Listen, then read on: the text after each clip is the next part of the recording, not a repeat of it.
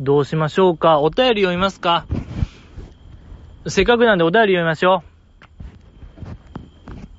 えー、このポッドキャストですはね、ツイッターがございまして、そのツイッターのトップに質問箱のリンクがございまして、そこからこう君のね、近況とか、こんな美味しいもの食べましたよとか、そういうことを教えてください。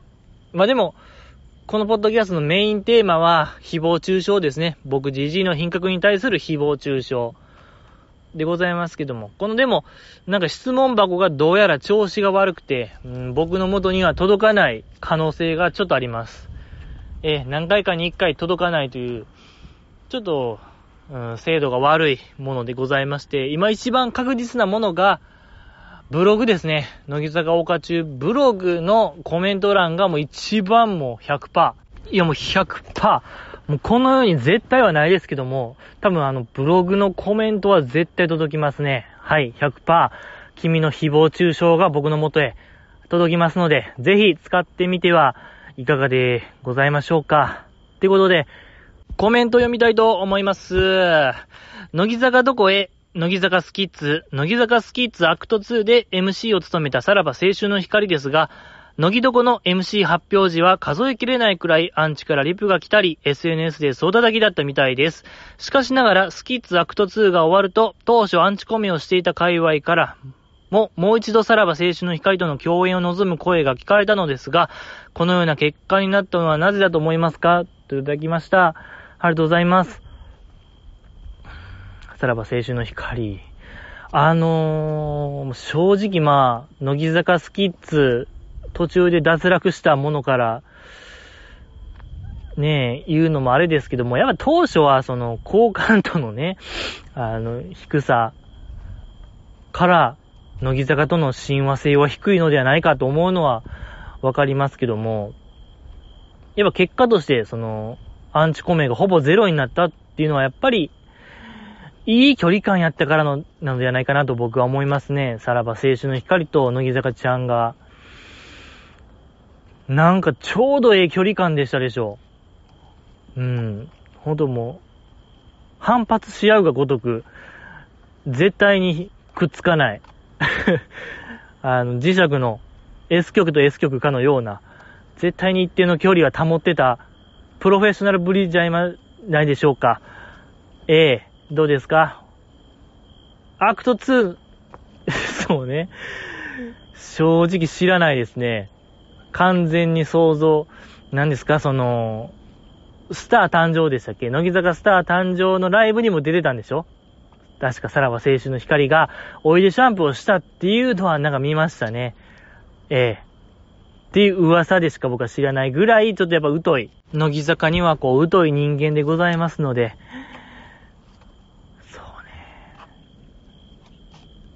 まあ、やっぱあれ、やっぱ結構、あれじゃんすかね、あのー、さらば青春の光が思っている以上に協力的やったっていうのがあるんちゃいます？まあ、乃木坂どこへですけども、やっぱ乃木坂どこへでも結構その、で、さらば行きつけの店とか、五反田、結構五反田ロケが面白かった記憶もありますしね。とかね、あの、オフィス、事務所でロケとかも、結構協力的やったのが良かったのではないかなでも多分ちゃいますよね、これは。だってアクト2まで、いや、その、アンチ界隈はどこで手のひらを返したのかっていうのも気になりますね。どのあたりからが、境目なのか、境界線やったのかっていうので、ちょっと話また変わりますけども、僕ほんまだって 半年ぐらいでしょ ?3 年ぐらい共演して、半年ぐらい 最初の半年の話をずっとしてるわけですから、ね、やっぱモルクやったりとかおもろかったですもんね。森田さん得意のあのモルク会も。伝説モルク会もやっぱ面白かったので、多分これまた、的外れな感じもしますね。なんか多分もっと、シンクった答えがあるはずなんですけども、僕の限界はこれです。さらばが、思ってる以上に協力的やったっていうのが僕の答えですね。ありがとうございました。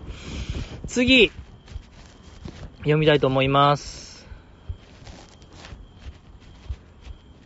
うーんと、これですか。最近暑くなってきて眠れない夜を過ごしています。夏といえば思い出されるのはもちろん設定温度ですよね。乃木坂の全員参加曲は、設定温度、他人の空に、あと一つあるのはご存知でしょうか簡単なのでさらっと答えてください。ヒントは、設定温度は3期生が加入してから初の、他人の空には新4期生が加入してから初の全員参加曲です。ご自愛といただきました。ありがとうございます。パッと答えていいですか？まあまあでも僕のイメージ、パッ、イメージ言っていいですか？イメージは、やっぱお医者んでしょ。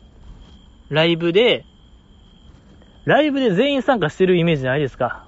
おいでシャンプーね、バスラとか、ボーンとなんかこう、それこそ風船が上がったと同時に、全員がおいでシャンプー歌ってるみたいな映像よう見ません？ライブ一発目ようおいでシャンプーやってません？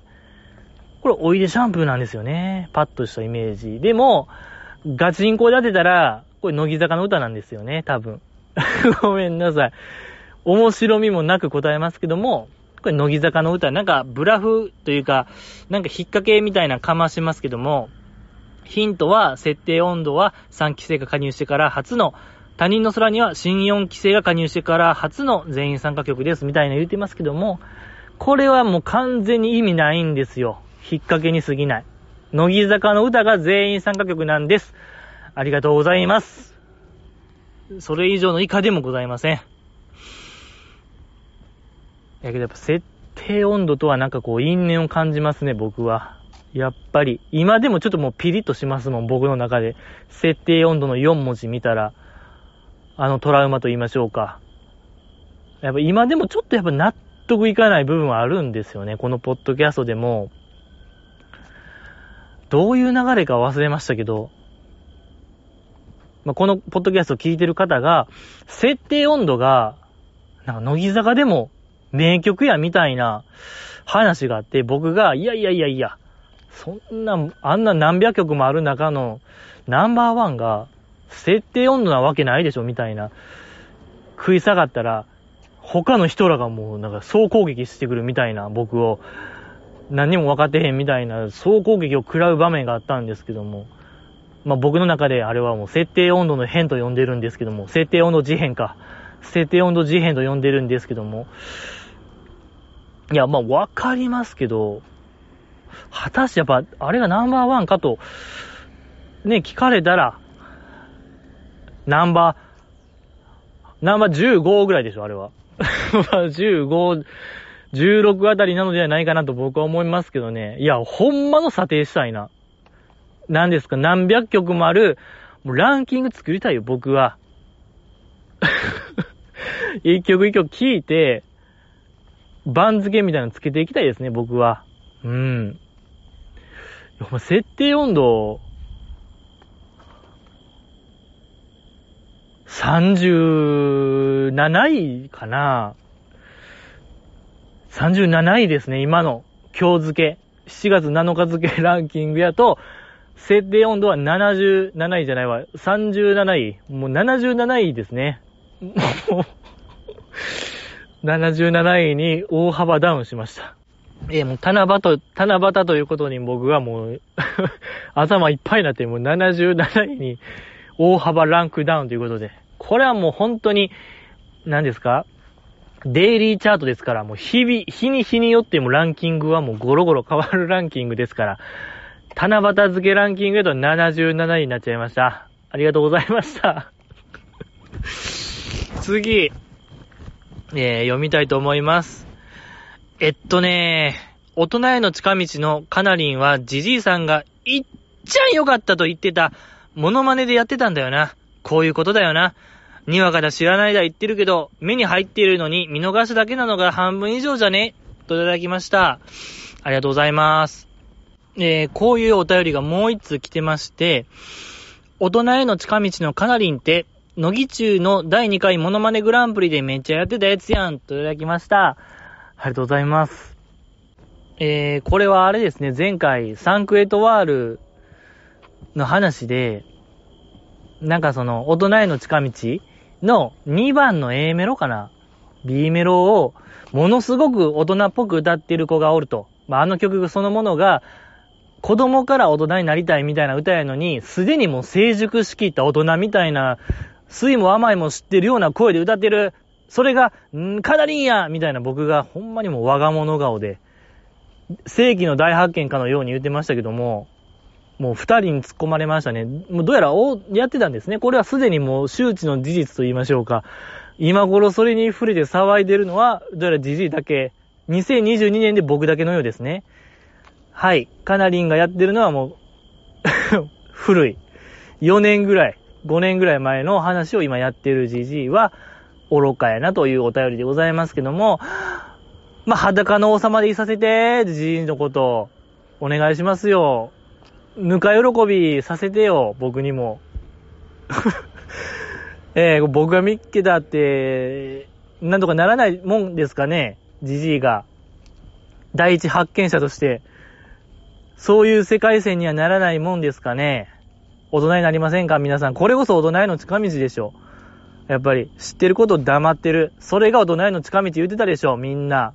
堀ちゃんも言ってた。ええー2、2で言ってほしいな、大人への近道。2があるとするならば、やっぱ知ってるけども、傷つけるから黙っとこう。それが大人への近道っていう歌詞を、これはちょっと秋元康さんに僕はちょっと今、お伝えしたいですね。もし、続編を作るならば、やっぱそれも大人への条件、近道だと僕は思うので、ええー、ね、それをまた、もうカナリンがね、成熟しきった大人のようなまた声で歌ってほしいのよ。えー、知ってるけども黙っとこうみたいな歌を、歌詞をフレーズをね、よろしくお願いしますってことで、次、えー、読みたいと思います。これですか ?29 枚目シングルのライブレポ、あ、ミニライブレポ、新制服お披露目、さらに5期も同じ制服着用、なぜかみんな気合入りまくりでビビる、歌番組もこれぐらいやってくれ。アクチュアリーのカメラ割りが全員ちゃんと抜かれててよき。あるのが選抜の中でもいい表情しててほっこり。山下ノリノリ、歌のい、歌の移動で意味なく首グワングワン振る。ゴキちゃん初々しい、おたおたしてる子がいるのも良い。アンダー4期のパフォーマンスが3期に追いついてきた。弓木転ぶも120点リカバリー。イロハがお姉さんにショートも好きだけどな、好きになってみたが、正統派アイドルソングで、おく、イロハがお姉さんにショートも好きだけどな、好きになってみたが、正統派アイドルソングで、こういう時の架け橋柴田はダントツ。しかしそれを超える山下。さらに曲入りでフライングして困った顔ではにかむ久保が優勝といただきました。ありがとうございます。ちょっと途中わからなかったんですけども、まあミニライブレポ、あれですね、その、シングル買えば、なんか特典券みたいなのつきますけども、その特典券を使って、ミーグリ、ミートグリート、オンライン握手会に使うのもよし、こういうミニライブの参加券に使うのもよし、なんかプレゼント応募券とかもあるんですかね確か。ない？ちょっと、あんまわからないですけども。なんかそういうのに使うのもよし、どう使うかはね、方君次第みたいな、あるんですよね。えー、っていうのをほんと先日知りましたね、僕は。はい。4年目、5年目でコロナ禍突入して、もう2年3年で、初めて知りました。はい。本当にもう僕の情報感度はバリゼロなんで、はい。もう県外、電波県外でやってるので、奇跡ですね。この情報キャッチできたのも奇跡 と捉えていいでしょう。見てないですね。CD は買ってるけども、うーん、何にも使ってない、僕は。ミニライブにも、ミーグリにも何にも使ってない。ただの紙切れになっちゃいましたね。すべてが。はい。まあそういう本当にも、お知らせしてほしいですね。僕としてはもっと乃木坂運営、ツイッターお知らせしてました？ミニライブあるよって。参加券で見れるよっていうアナウンス多分なかったんですよね。ちょっとこれ、乃木坂運営にも落ち度があると言いましょうか。やっぱり僕みたいなものがおるんで、どうしようもない人間が、まあ、乃木坂の CD100 万枚売れるんでしょ、大体。ミリオン大体いってるから、1万人おるんちゃうかなと僕は思うんですよ。1%、2%、1万、2万人。は、ば、僕みたいな人間がおる、これでかい損失ですよ。うん、勝って終了人間がおるんで、なんとか救済してほしいですね、こういう人間も。えー、もっともっとなんか拡散してほしいよ、運営さんには。何の話でしたっけ？ミニライブレポね。だ僕はちょっと見てないから、この方のほんまレポが全ての頼みの綱と言いましょうか。うーん。まあ、気合が入ってたんですね、この、ミニライブでは、今回のミニライブは、歌番組もこれぐらいでやってくれっていうぐらいなんですから、それはそれはもう気合の入ったライブやってたんでしょうね。まあでも、この類のライブっていうんですかね、あの、荒野行動の何年か前かな ?2 年ぐらい前のお正月にやってたやつかな荒野行動のゲーム内でやってたライブ？は見ましたけども、まああれもなんか楽しかった、良かったなっていうイメージがありますね。あれと同じ感じですかね。ただ、なんか、セリフ ?MC のセリフがもう信じられへんぐらい棒読みやったんが、ちょっともう、今でもちょっと思い出すぐらい、どうした？っていうぐらい、なんか、その日に台本渡されたん、直前に台本渡されたんかなっていうぐらいなんかもう、信じられへんぐらい棒読みやったんが気になりましたけども、まあそれ以外は良かったっていう記憶があるんですけどね、そう。まあなんかバレットやってたから良かったっていう評価もあるんですけども、やっぱり、えー、ミニライブですね。まあ山下さんがなんか良かったっていう感じですか？これを見ると。うん。首もグワングワン振って、意味なく振って、アイドルソングではその、架橋ちゃん、柴田ちゃんを超えた、うーん、なんかこう、アイドルアイドルしてた山下美月ちゃんが良かったって、これはもう、よかったよかった。よかった。もう困ったら声を出す。もうこれが僕の見つけた一つの正解ですね。いや、でも山、そうね。いや、どうかなと思いますね。僕はちょっと見てないけども。架け橋柴田を差し押さえますかね果たして。一番アイドルよ、あの子が。あの子らが今一番。乃木坂内でも、それらを超えたアイドルできますかね今。うん、ちょっと怪しい、疑わしい感じもしますけども。とか何？このゆみきちゃんが転ぶも120点のリカバリーってこれ何なんでしょうか？一体。なんか、ほんまにもうな、めちゃ受け身。信じられへん受け身を取ったのか、柔道の畳を叩くかのごとく、バチーンって叩く感じも、とかなんかその後の一言が良かったとかそういうことですかね。リカバリー120点っていうぐらいですから。うーん。地球と踊ってたみたいな言うんかな。ゆみきちゃん。わかんないですけど。うん、転んだ理由として。言いがちですけども。もう限界ですよ。僕のイマジ、イマジネーション29枚目ミニライブは。ええ ありがとうございました。次、えー、読みたいと思います。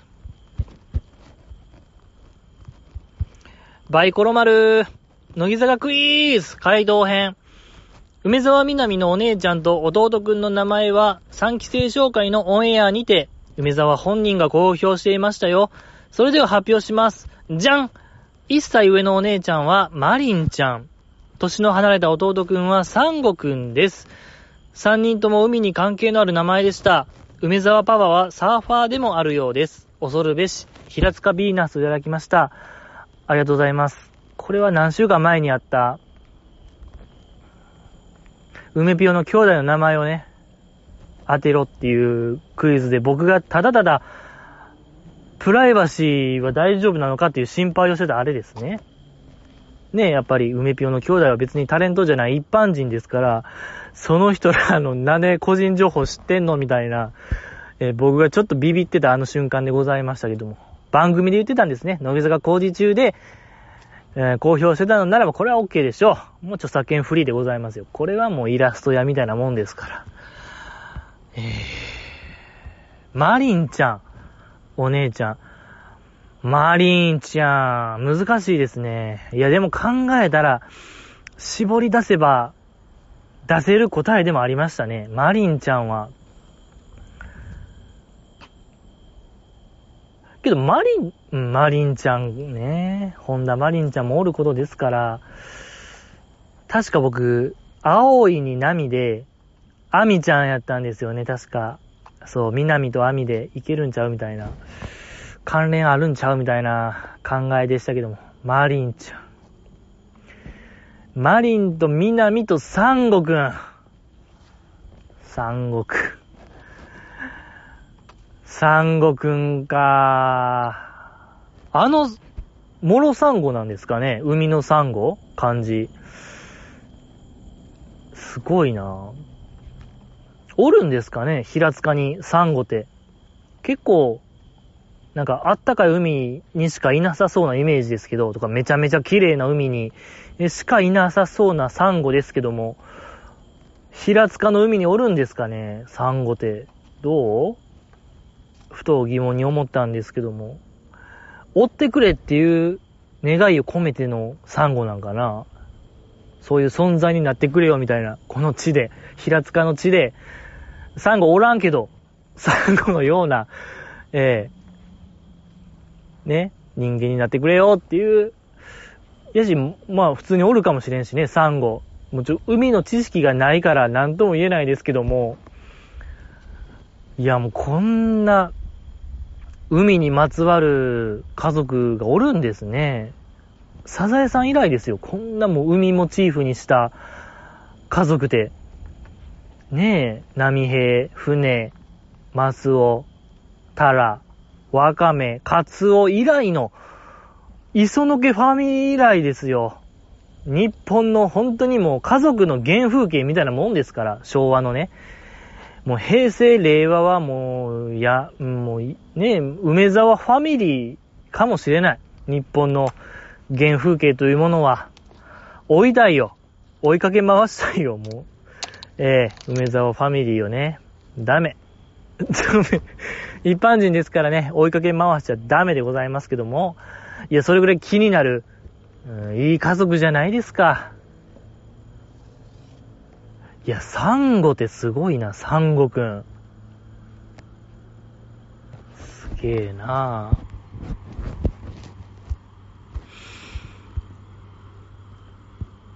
ありがとうございました。次、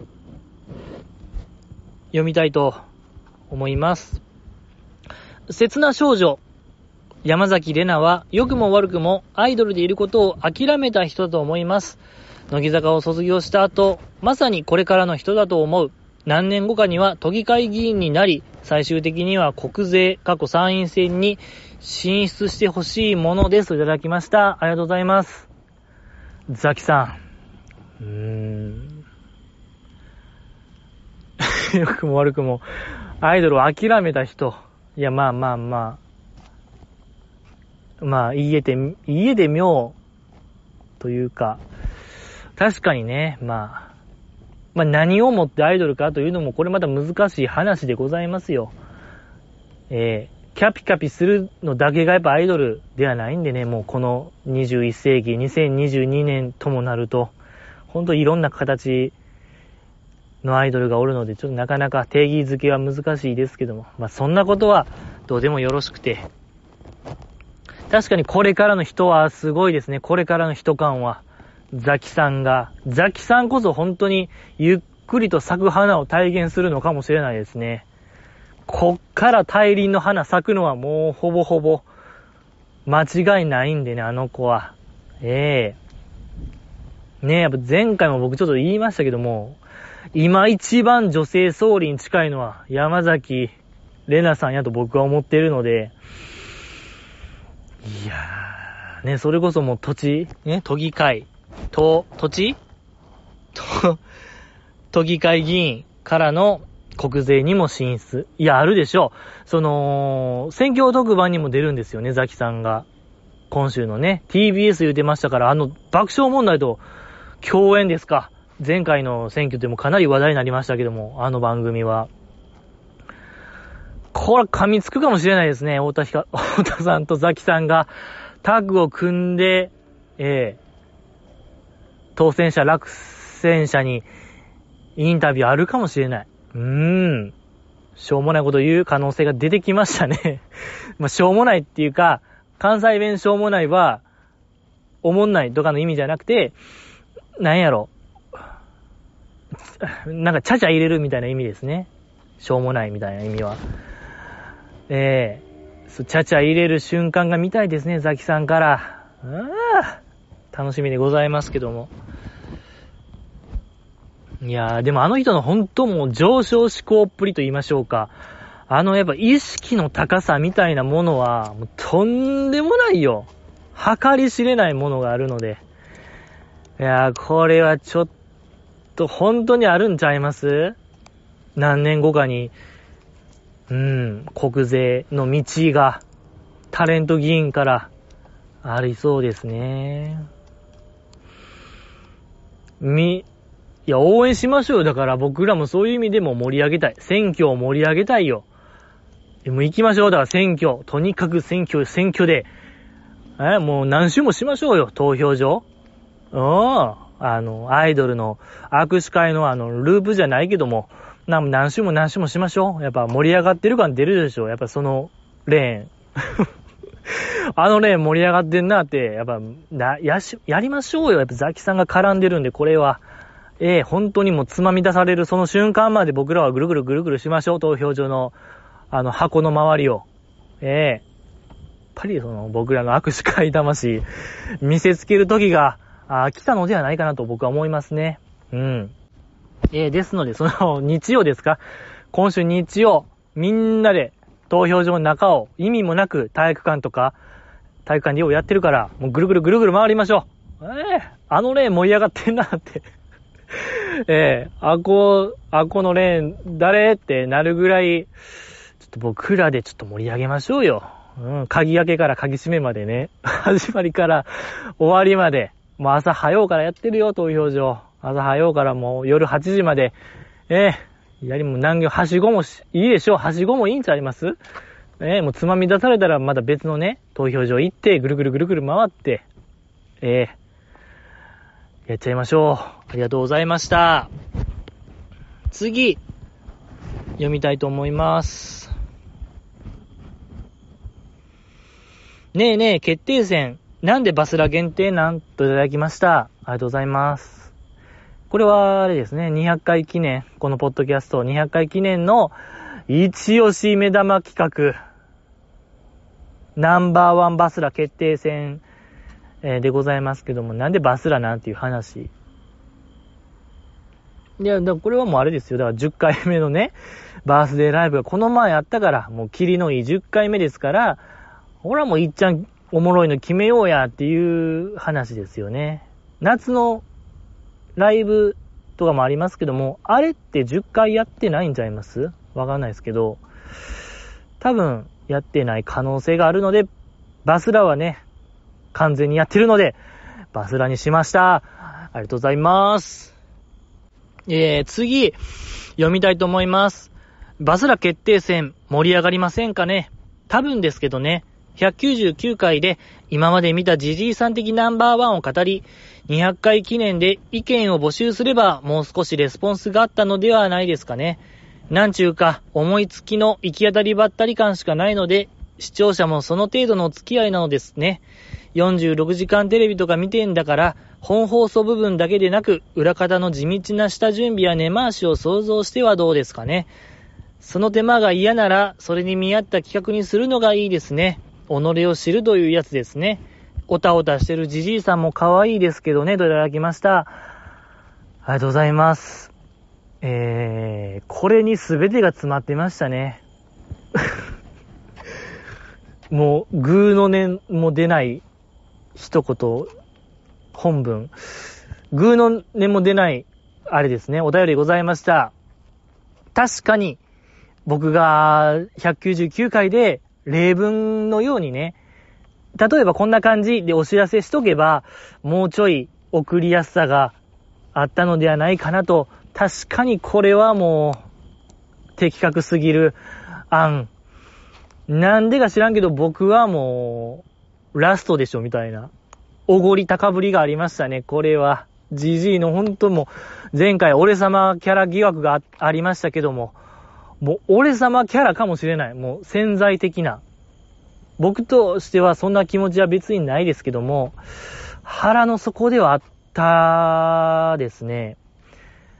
うん、じじいが言えば、最後はじじいでしょみたいな、本当なんか、気象い考え、気象いですね。気象考えがありました。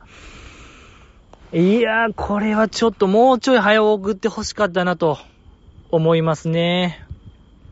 えー、これ。盛り上がりませんでしたね、バスラ決定戦は。えー、本当にまあまあまあ、この後、もやると思いますけども、うん、なんか、やっぱあの風景忘れられないですね。7月3日でしたっけ ?7 月3日の昼2時のあの風景は多分僕の走馬灯に出る風景でしたね。うん、誰もおらん河川敷で、なんか、ちょっと曇ってて、でもちょっと遠くを見たらゆらゆらっていう影楼みたいなのが揺れてて、足元にはミミズの死体がいっぱいあって、死後の世界かのような感覚でしたね。あんな風景見たことない。えー、僕はもう、スピリチュアル体験でしたね。はい。あの風景はもうスピリチュアル風景と言える。本当にもう三輪明宏さんに見せてあげたい風景でしたね。ありがとうございました。ちょっとこれは、何にも言葉が反論の余地が出ない言葉でございました。次読みたいと思います。4.6時間配信やるって言って、何分で打ち切りましたっけ？といただきました。ありがとうございます。4.6時間配信ありましたね。去年やりましたよね、多分。不思議なもので、何をやったか、1秒も思い出せないですね、僕は。多分これを言ってるってことは、速攻でやめたんでしょう、僕は。やっぱ、なんやろ、僕のやっぱスキルなんでしょうかね、そういう。あまりにもショックすぎることは、もう記憶しないみたいな。臭いものには蓋をするスキルが多分他の人より秀でてる可能性が高いですね。マジで、まあ、フレーズは覚えてますけど、4.6時間配信っていう、やるぞっていう強い意気込みまでは覚えてるんですけど、何をしたかは全く覚えてないっていう、この、なんか都合がいいのか悪いのかスキルがありますけども、僕は何をしようとしたんですか？一体4、これ、いや、僕、え？いや、怖いな。いや、多重、なんや、別人格でもあるのかのごとく、スパッと抜けてますね。4.6時間配信の中身が。僕は僕じゃないのかもしれない。これはもうなんか、なんジキルとハイドじゃないけども、ジキルとハイドかもしれない。直配ですね、僕は。ひょっとしたら。直配2です。現代版、令和版直配とも呼べる。これほど己が定まらないものなのか。ええー。ジキルとハイドってあれ、最後どうなりましたっけ？あんま覚えてないですけども。まあまあ、あんま多分バッドエンドでしょ。バッドエンドでしょ。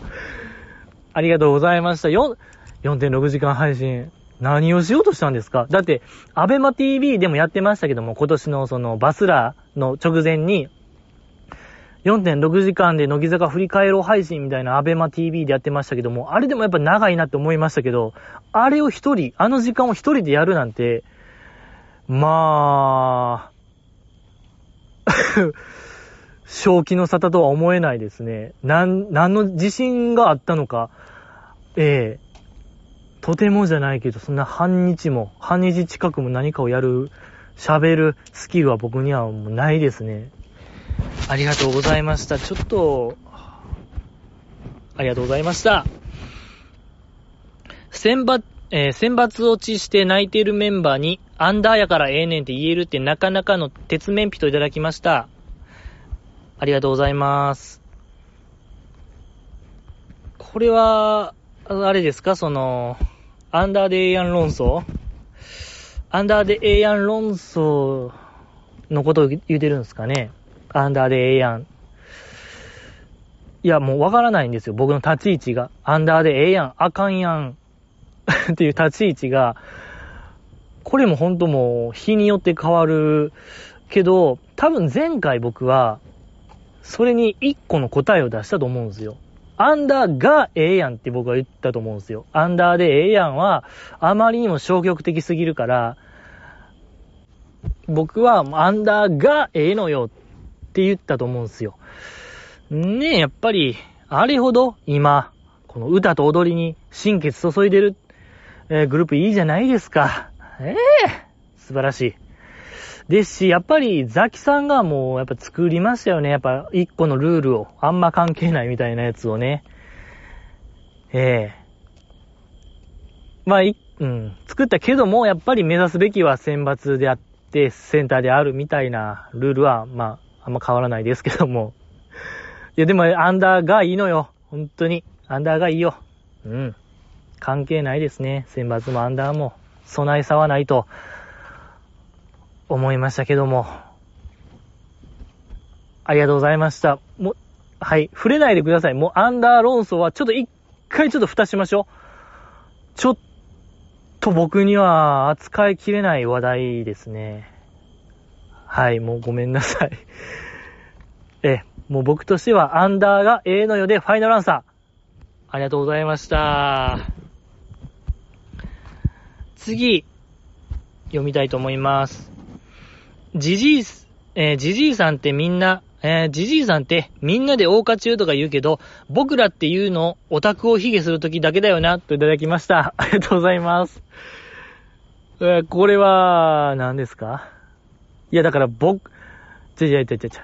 え？あの、小松さんとかのやつですかね。小松さんの話の時に、僕らがやっつける番や、みたいな話かな。いや、僕はそんなことない。ヒゲするとき、そんな悲しいときしか使わ ない。結局じゃあそれって小松さんと一緒じゃないですか、僕は。そう、オタクをバカにする存在なわけないでしょ。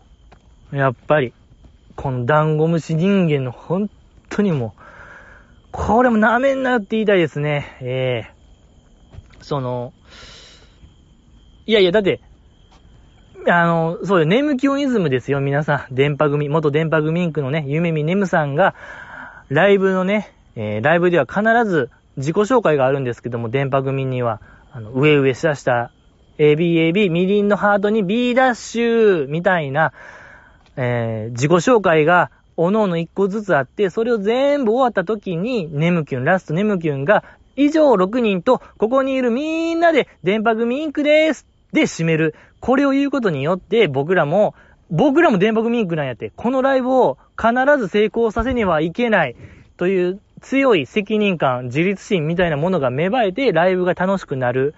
これもみんなに持ってほしいみたいなのを僕はもうたびたび言ってますけども、だから僕らみんなで乃木坂岡中なんで、別にヒゲゼロですね。こんなマイナスイメージ、マイナス要素ゼロでしか使わないですよ。僕ら、大花中は。えー、ですので、ちょっとこれは勘弁してくださいよ本当に。いや、僕らこそチェンジザワールドでしょ。ええー、世界を変えれるのはオタクなのではないかなと思ってるので、はい。いか、いかがですか？勘弁してください。これはちょっと勘弁勘弁でしたね。